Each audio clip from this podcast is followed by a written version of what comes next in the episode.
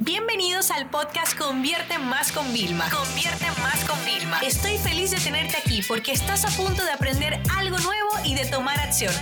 Así que prepárate para tu dosis diaria de estrategias, tácticas y herramientas para escalar tu negocio con fans, publicidad y contenidos.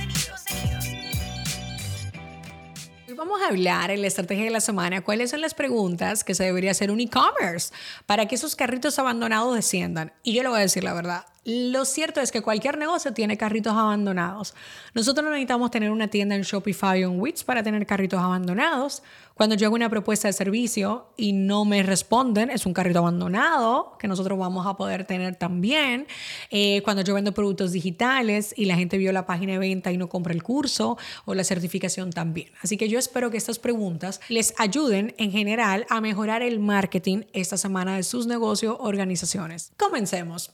Cuando yo entro en la, plataforma ¿no? donde se ve la información, realmente la persona que entra, el internauta en ese momento en nuestra página web para informarse, para conocer más, ¿sabe realmente todas las soluciones que ofrecemos? Por ejemplo, yo tengo un tema grande con la web de Vilma Núñez que realmente como se hizo a medida, no, no hemos podido como cambiarla. Y yo realmente estoy como que en un momento donde yo me planteo como tener una parte media frontal nueva y mantener el blog como para poder hacer el traspaso, porque realmente de verdad, no me siento que me represente. Estamos como que agregando, agregando. Y me doy cuenta porque cada vez que, por ejemplo, me, me, contratan para speaker, no saben que hacemos entrenamiento, esas personas. Entonces ya lo que estamos haciendo es como que actualizando y poniendo cositas. Pero es importante que el internauta, la persona que entra en tus redes sociales, que entra en tu página web, sepa realmente todo lo que tú le puedes ofrecer. Otra pregunta importante, ¿de dónde viene el tráfico? Es decir, cuando yo analizo las métricas, eh, ¿está viniendo directo? Es decir, porque a lo mejor alguien le mencionó, alguien le habló, o está viniendo por búsqueda que ha hecho en Google, o está viniendo de alguna red social donde yo tenga mucha presencia. ¿De dónde viene tu tráfico? Por ejemplo, para mí en el blog es importantísimo yo tener tráfico orgánico, deseo que los buscadores me lo manden. Otra de las preguntas importantes también para auditar y evitar esos carritos abandonados es, cómo yo soluciono los problemas de mi cliente. Es decir, mis fichas de productos, o sea, la información sobre los servicios que yo hago, los productos digitales que yo vendo, realmente deja claro los problemas que nosotros resolvemos o los sueños que cumplimos, la transformación que generamos. Porque claro, yo cuando te vendo algunos cursos, a lo mejor te vendo una profesión casi en los cursos míos de marketing, ¿no? Otra cosa importante, ¿en qué se diferencia mi tienda online, mi e-commerce, mi negocio de otros? Porque claro, si yo soy más de lo mismo, después no me quejo de los carritos abandonados que yo pueda tener. Otra cosa, ¿cuál es el tiempo de carga? O sea, tenemos la parte de Google Page Speed, que podemos medir el tiempo de carga, que tiene que estar en dos segundos, tres, y sin embargo, cuando yo entro con muchas web, está en nueve segundos. Ahora, fíjense qué importante. Luego, mi página web está optimizada para la mejor experiencia. Hay un tema de chat, queda claro el tema de contacto, porque la mayoría de veces no. O hay tantas pestañas que se abren que, agobia. ¿Cuál es la tasa de conversión realmente?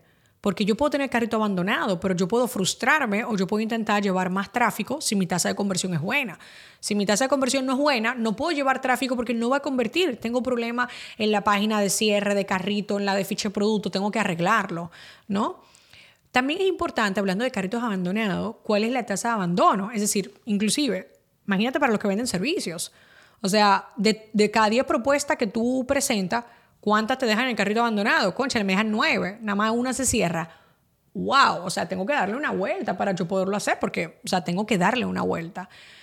Luego, una cosa importante, si yo tengo diferentes avatares, por ejemplo, en mi caso, eh, vamos a imaginar que yo tengo una, un e-commerce de, de, productos para CEOs, pero también vendo productos para marketers, ¿no? Ok, tan claros los dos avatares, porque yo tendría que tener una página que recopile los productos para CEO, los productos para marketers, o sea, tendría que separarlo también. Aunque todo esté junto al momento de la búsqueda, tendría que separarlo, o sea, yo tengo que tener mi web, mi página web estructurada según los tipos de avatares que yo tengo. Entonces, ahora que ya te he hecho unas preguntas generales, vamos a entrar en profundidad en la estrategia de la semana para cuestionarte, ¿ok? Cuando la gente deja el carrito abandonado, ¿qué pasa? ¿Le sale un anuncio tuyo de retargeting o no? ¿Nos deja el carrito abandonado cuando presentamos la opción de precio del shipping de envío? ¿Hay alguna forma en la que nosotros optimicemos ese tema de precios y de envío? realmente cuántos pasos yo tengo en el proceso del funnel. Porque si yo tengo 5 o 6 pasos, o 4 o 5, ¿cómo yo lo puedo bajar a 3? No se trata de disminuirlo a 2, pero ¿cómo lo puedo disminuir? ¿Hay suficiente información o estoy pidiendo demasiada información, por ejemplo, para la compra?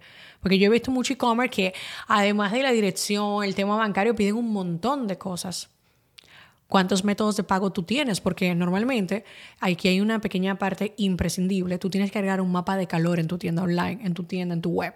Por ejemplo, puedes utilizar Hotjar, que tiene una versión gratis, y ahí tú puedes ver el comportamiento. A lo mejor tú sabes que hay gente que no te compra porque tú no has agregado el botón de Amazon de pagos, el botón eh, directamente de PayPal o porque nada más ofreces tarjetas de crédito y no de débito. O sea, esos son el tipo de cosas que nosotros tenemos que generar.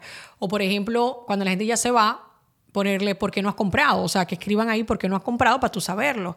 Te faltan testimonios para el tema de confianza, te faltan sellos de seguridad de los que hay, mira, esto es una página segura, un sitio seguro, porque todas estas, todas estas preguntas son las que te van a ayudar a ti a hacer una mejor estrategia de carritos abandonados. No basta solamente con preocuparnos y saber cuántos carritos abandonados hay. Necesitamos hacer algo. Y con esas preguntas, mi intención es entrenarte a hacerte preguntas más complejas, más desafiantes para poder llegar a la causa del problema o para ir creando pequeñas tácticas que vamos implementando poco a poco para ir solucionando y disminuyendo esta métrica que nos está afectando a las ventas del día a día.